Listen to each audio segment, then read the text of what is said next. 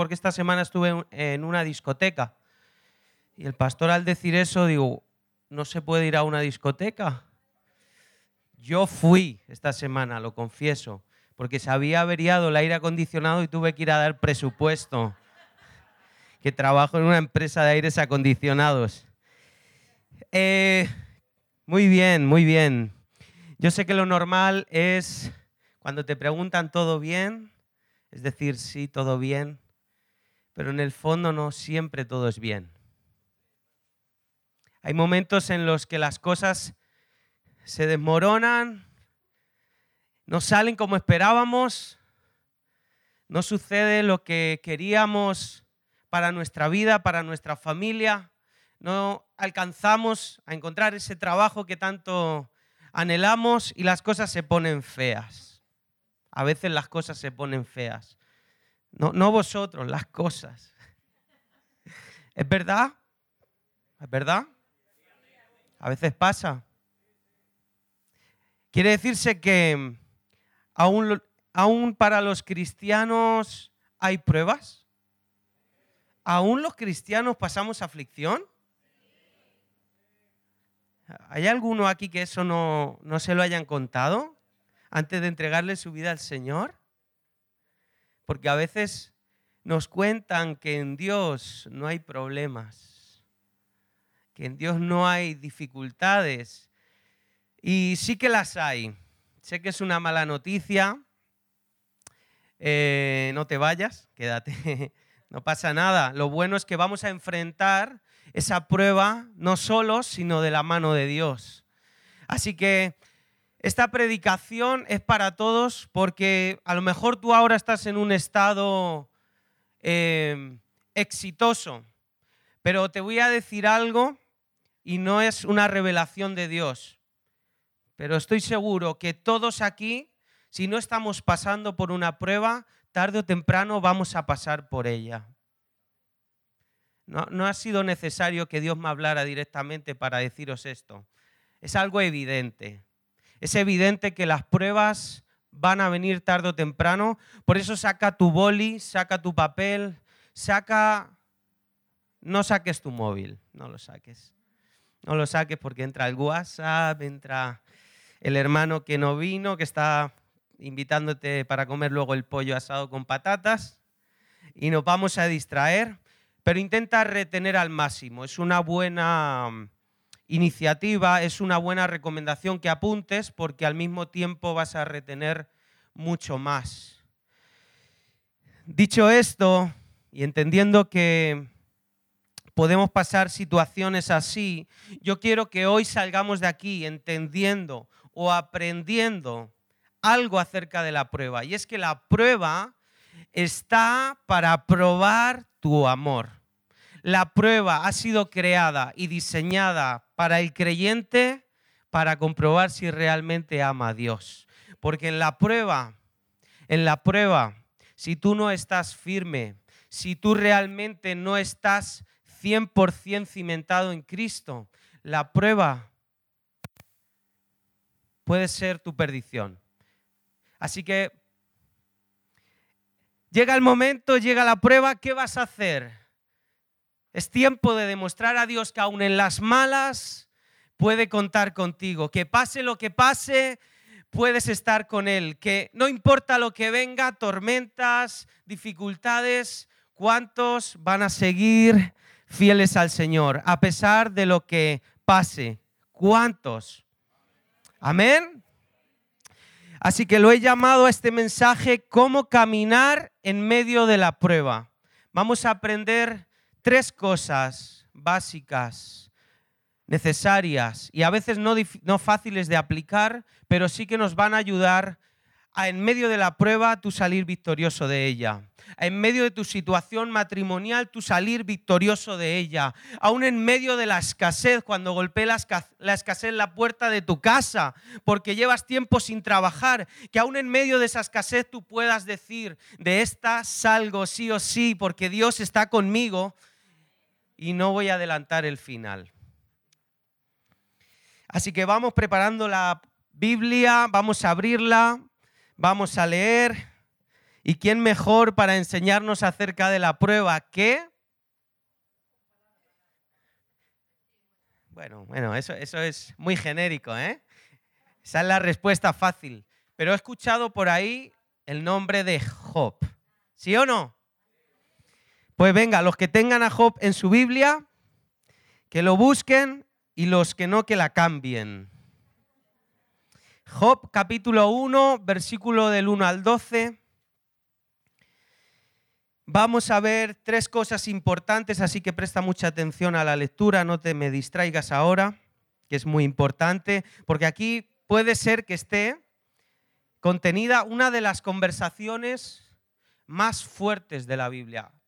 Yo diría que es una de las conversaciones con dos seres eh, potencialmente eh, inmensos. Es una conversación violenta. Lo tenemos, dice Job 1, del 1 al 12. Hubo en tierra de Uz un varón llamado Job. Y era este hombre perfecto y recto, temeroso de Dios y apartado del mal. ¿Cuántos pueden, cuántos pueden recibir esta palabra de Dios también? Y que Dios pueda decir, tú eres recto, temeroso, apartado del mal. Y le nacieron siete hijos y tres hijas. Familia numerosa. Se lleva las subvenciones. Su hacienda era 7.000 ovejas, 3.000 camellos, 500 yuntas de bueyes, 500 asnas y muchísimos criados. Y era aquel varón más grande que todos los orientales. E iban sus hijos y hacían banquetes en sus casas, cada uno en su día, y enviaban a llamar a sus tres hermanas para que comiesen y bebiesen con ellos. Y acontecía que habiendo pasado en turno los días del convite, Job enviaba y los santificaba y se levantaba de mañana y ofrecía holocaustos conforme al número de todos ellos, orando por sus hijos. Porque, decía Job, quizá habrán pecado mis hijos y habrán blasfemado contra Dios en sus corazones. De esta manera hacía todos los días. Un día vinieron a presentarse delante de Jehová los hijos de Dios, los creados por Dios, los ángeles de Dios, entre los cuales vino también Satanás. Y aquí viene la conversación más importante con respecto a Job. Y dijo Jehová a Satanás, ¿de dónde vienes? Respondiendo Satanás a Jehová dijo, de rodear la tierra y andar por ella. Y Jehová dijo a Satanás, ¿no has considerado a mi siervo Job que no hay otro como él en la tierra, varón perfecto y recto? Temeroso de Dios y apartado del mal? Respondiendo Satanás a Jehová, dijo, ¿acaso teme Job a Dios de balde?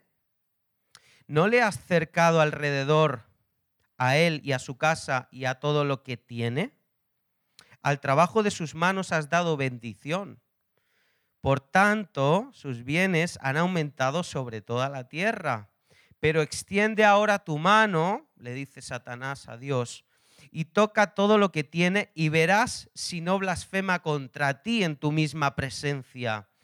Dijo Jehová a Satanás muy seguro, he aquí, todo lo que tiene está en tu mano. Te voy a pedir una cosa solamente. No pongas tu mano sobre él. Y salió Satanás de delante de Jehová. Y Dios dio permiso a Satanás para que pudiera tocar todo lo que Job tenía. La primera cosa que yo puedo extraer y creo que es una buena enseñanza es que en medio de las pruebas deberíamos de extremar las precauciones. Porque Satanás sabe que en medio de las pruebas tú y yo, nuestra fe se vuelve vulnerable nos volvemos débiles por la tentación, por la dificultad. Estamos expuestos y somos capaces incluso de tomar medidas no correctas.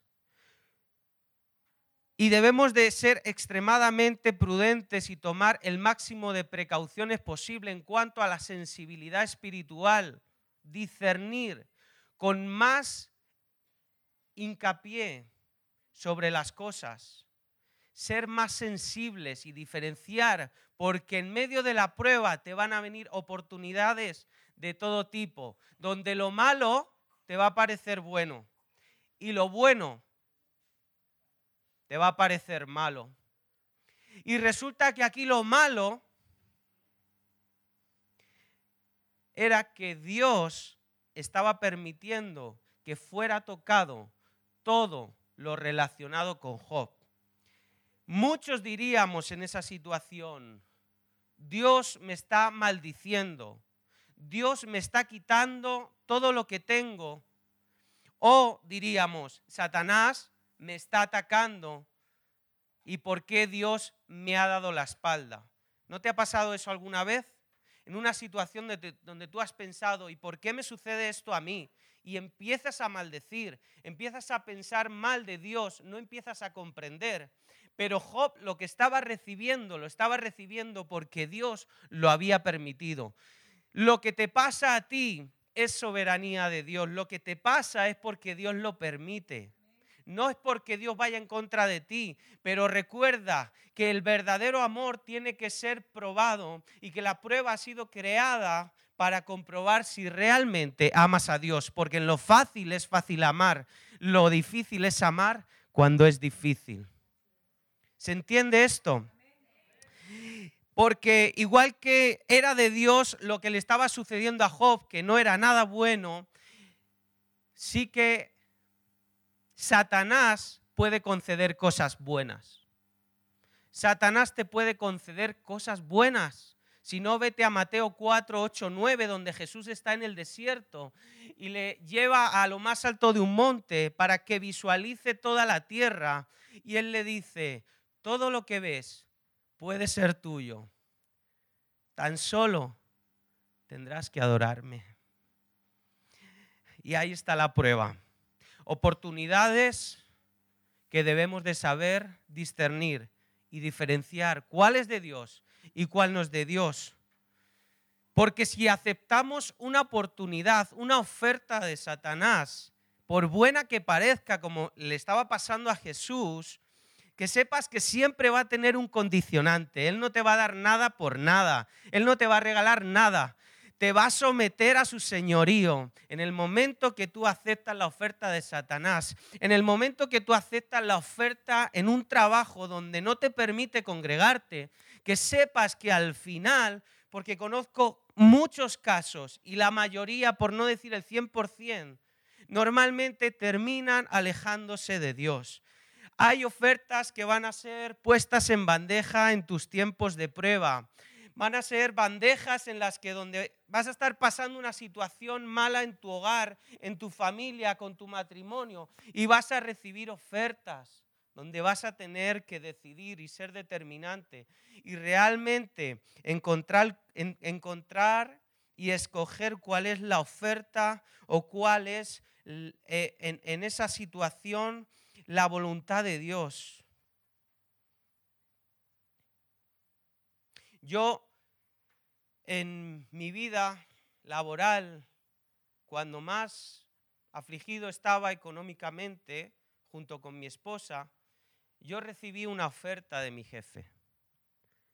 Recibí una oferta valorada en casi 3.000 euros y un trabajo para ella, tal vez valorado en unos 1.000 euros, contrato seguro, cuando ella estaba sin trabajo y cuando yo estaba con un salario mínimo, pasando las de Caín, comiendo arroz con papa a la huancaína.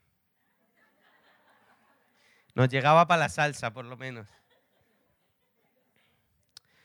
Había un condicionante. Tenías que irte a otra ciudad a trabajar quiero darte una sede de mi empresa, quiero que lleves eh, eh, una, una oficina y seas el gerente de la empresa y le voy a dar a ella el puesto de administrativa y te voy a duplicar o triplicar el sueldo y vais a ser fijos los dos allí y vais a mandar. Ay, con lo que me gusta mandar. Y lo estuvimos poniendo en oración porque era muy tentadora. Porque cuando estás en prueba eres vulnerable y la tentación parece como si se intensificara. Parece como si fuera mucho más valiosa de lo que en realidad es. Y me acuerdo que estuvimos a punto de aceptar esa oferta. Recuerdo que pedimos, pedimos consejo a nuestros padres, a nuestra familia, para saber realmente, y estuvimos orando por eso, que, creo que son dos buenos pasos que puedes hacer en, en medio de la prueba. Orar antes de decidir. Orar, ¿sí o no? ¿Y por qué no recibir un consejo de gente que te pueda realmente ayudar? Entenderéis que no estoy en Córdoba, que no acepté esa oferta porque estoy aquí. Creo que estoy en la voluntad de Dios. Creo que me pude haber salido. Tal vez no puedo decir 100% con seguridad, si sí o si no, pero yo creo que gracias a que yo me quedé, yo puedo seguir creciendo en el Señor. No sé si a lo mejor el dinero me hubiera podido apartar del Señor. Y, a lo mejor haber ambicionado un Ferrari y, un diamante de, de, Swarovski para mi mujer y con esa tentación. Pero no nos regimos por los estándares del mundo, iglesia. Si la solución pasa por alejarme de la casa de Dios, no es una opción. Eso no es lo que yo quiero enseñarle tampoco ni a mis hijos ni a la próxima generación. No quiero que intercambien a Dios ni por un trabajo, ni por un mejor sueldo, ni por un mejor salario, ni por una mejor situación, ni por, una mejor casa. No es una opción. Los principios de Dios no se venden. Y yo siempre voy a poner a Dios en primer lugar.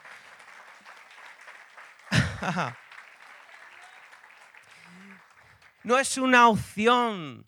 Incluso cuando viene la prueba, dejar de honrar a Dios con tus diezmos y con tus ofrendas. Porque el diezmo no es más que la actitud de confianza. ¿Tú crees que Dios necesita tus 100 euros? ¿Crees que Dios no podría hacerlo? Pero está de alguna manera haciendo terapia contigo para que no te vuelvas un agarrado, que puedas ser generoso. No es una opción dejar de dar al Señor cuando no tengo. No es una opción. No es una opción. ¿Qué pasa en Hebreos 13:5? Advertencia, no ames el dinero, conténtense con lo que tienen, aunque sea poquito, aunque sea esas papas a la huancaína, porque Dios ha dicho, nunca te dejaré ni te abandonaré. Nunca te dejaré ni te abandonaré. Hello, los que no tenéis trabajo, no os impacientéis porque Él estará contigo. Nunca te dejará y nunca te abandonará. No es una opción cuando ese trabajo va en contra de tus principios. Aguanta. Porque en medio de la prueba, Dios quiere comprobar que de verdad le amas. Porque no puedes decir que amas de verdad hasta que no eres puesto a prueba. Maridos, mujeres, en la riqueza y en la pobreza, en la salud, por allí detrás, sí, por allí hay muchos sin casarse, yo creo, ¿eh? porque no se lo saben.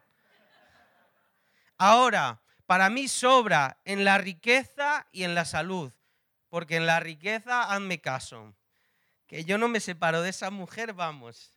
Si está o sea, es fácil llevar un buen matrimonio en la riqueza y en la salud, pero ¿y en la pobreza? ¿Y en la enfermedad?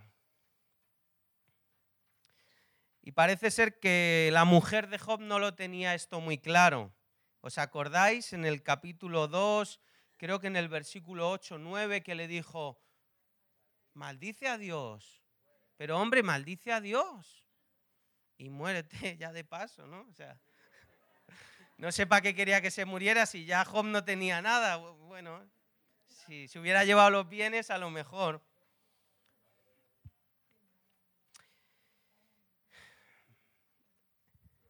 Es bueno amar cuando todo va bien, no digo que no.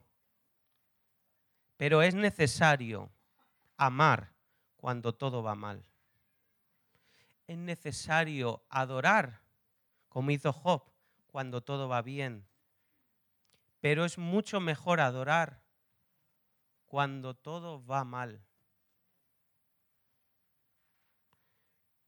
¿Habéis practicado esto alguna vez? ¿Habéis adorado en la dificultad y en la prueba? Seguro. Estamos entre cristianos, no podéis mentir. Pero Satanás en la conversación insinuó al Señor de alguna manera que Job dejaría de insertar monedas de adoración en la máquina de bendiciones si Dios le quitaba todo lo que tenía. Pero la respuesta de Dios toca todo lo que tiene. Aún así yo apuesto por él. Dios apuesta por ti. Dios está jugando una apuesta con Satanás de que no le vas a dejar, de que vas a seguir ahí, de que aún en medio de la prueba vas a soportar, porque Dios apuesta por ti. Dios te ama incondicionalmente.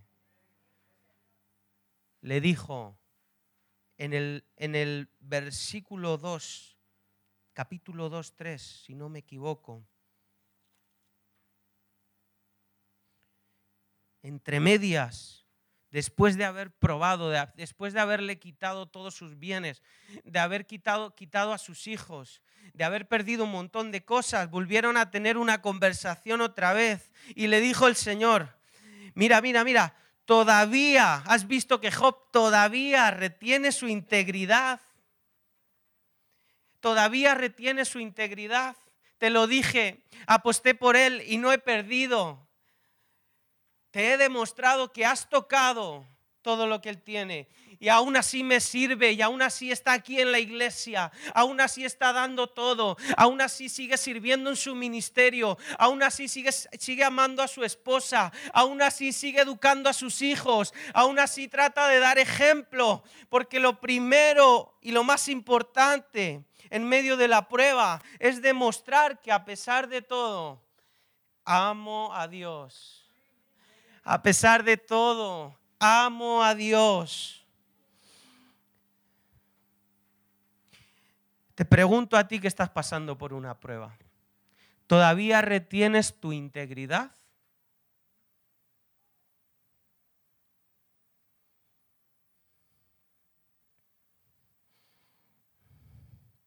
¿Aún a pesar de la prueba sigue siendo fiel?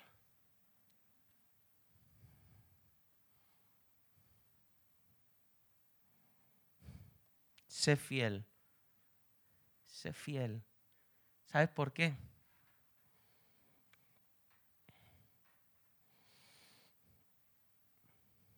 Porque hay una buena noticia para ti. Porque si no te enfocas en los problemas, tarde o temprano llegarán las promesas. Que era la tercera cosa que quería decirte y la más importante. La promesa le va a dar una patada a la prueba, porque la prueba es algo temporal. Solo tienes que aguantar, agarrarte, soportar, amar, perdonar. Como dijo el hijo de Bill Graham, y esta semana lo hablaba con mi cuñado, dijo, lo que más valoré de mi padre es que en casa se practicaba el perdón. Por eso puedo decir que su matrimonio era exitoso. Y justamente la prueba viene para conseguir y tratar que hagamos justo lo contrario. Y tienes que saber, entender que estás en una prueba, pero que es algo temporal. No te enfoques en el problema. No te enfoques en tu mujer. No te enfoques en tu marido. No te enfoques en lo que no tienes. Enfócate en lo que viene. Enfócate en lo que dice la palabra de Dios. Enfócate en las promesas que hay en este libro que no hay justo ni desamparado, ni su descendencia que mendigue pan. Justo ninguno. Justo. Por eso te preguntaba, ¿retienes tu integridad? Si la retienes justo, ninguno va a mendigar pan. Me comprometo, dice el Señor, a darte lo que necesites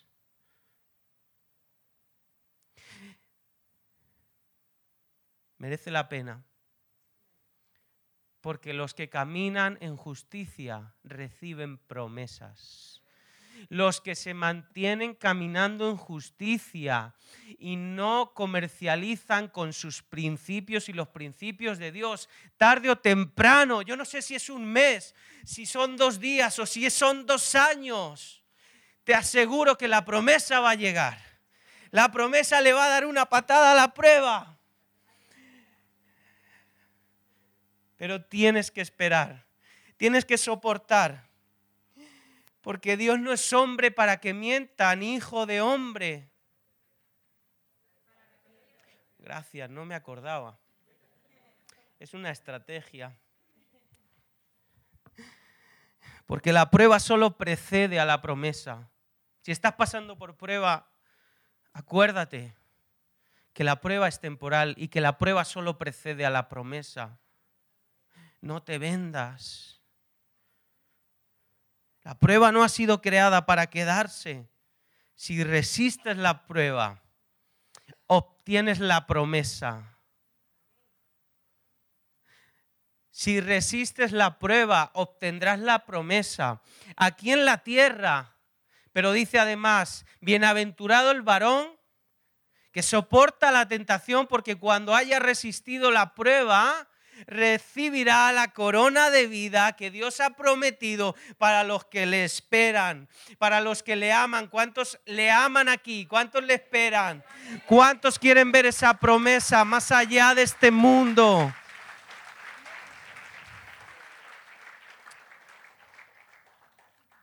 ¿Por qué no levantas tus manos conmigo? Hay, hay dos oraciones y tú tienes que saber cuál tienes que hacer. Porque si estás pasando por prueba, pero has fallado en integridad, no vas a recibir promesa. Necesitas arrepentirte por tu infidelidad y tu pecado a Dios.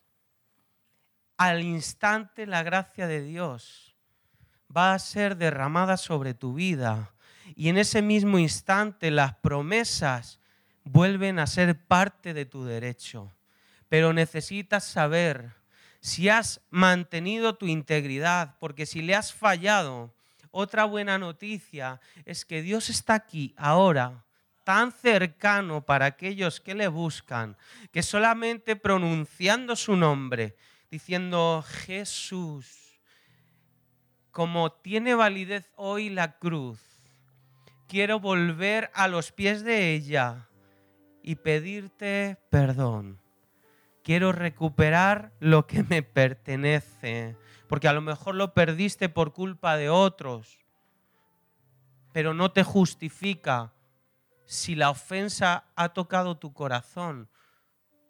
Tú preocúpate de ti mismo. Y hay otra oración para los que sí la están manteniendo, para los que están soportando la prueba con fidelidad. Tienes que decirle a tu corazón, ten fe, aguanta. Dite a ti mismo, como si Dios te lo dijera, porque así me ha, me ha hecho sentir. Ten fe, corazón.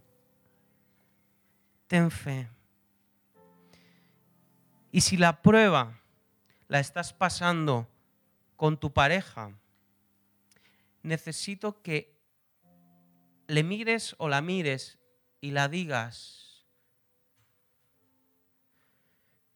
llegará la promesa. Llegará la promesa.